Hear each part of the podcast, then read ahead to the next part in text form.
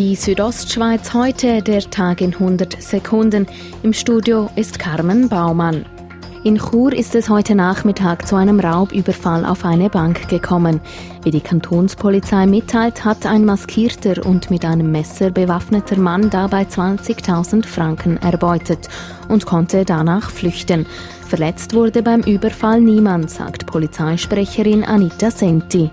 Ja, zum Glück ist niemand verletzt worden. Die Personen, die sich zum Zeitpunkt der Tat in der Bank befunden haben, sind mit dem Schrecken davon gekommen und wir haben auch keine psychologische Betreuung müssen aufbieten für die.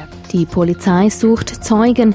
Eine Beschreibung und ein Überwachungskamerabild des Bankräubers gibt es auf südostschweiz.ch. Noch nutzen Biker und Wanderer dieselben Wege. Dies führt immer wieder zu Konflikten. In St. Moritz will die Polizei das Problem nun anpacken, unter anderem mit Tafeln zur Sensibilisierung.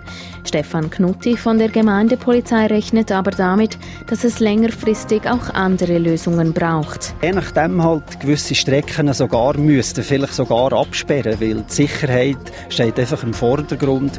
Die aktuelle Hitzewelle hat die Ozonwerte in der Schweiz in die Höhe schnellen lassen.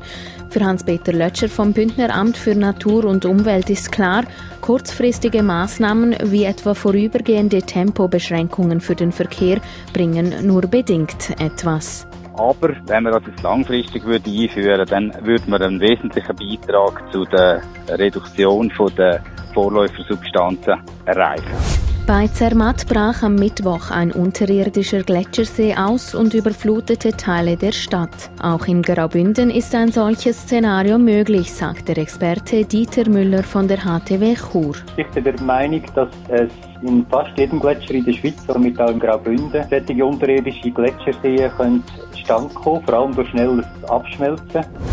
Die Südostschweiz heute, der Tag in 100 Sekunden, auch als Podcast erhältlich.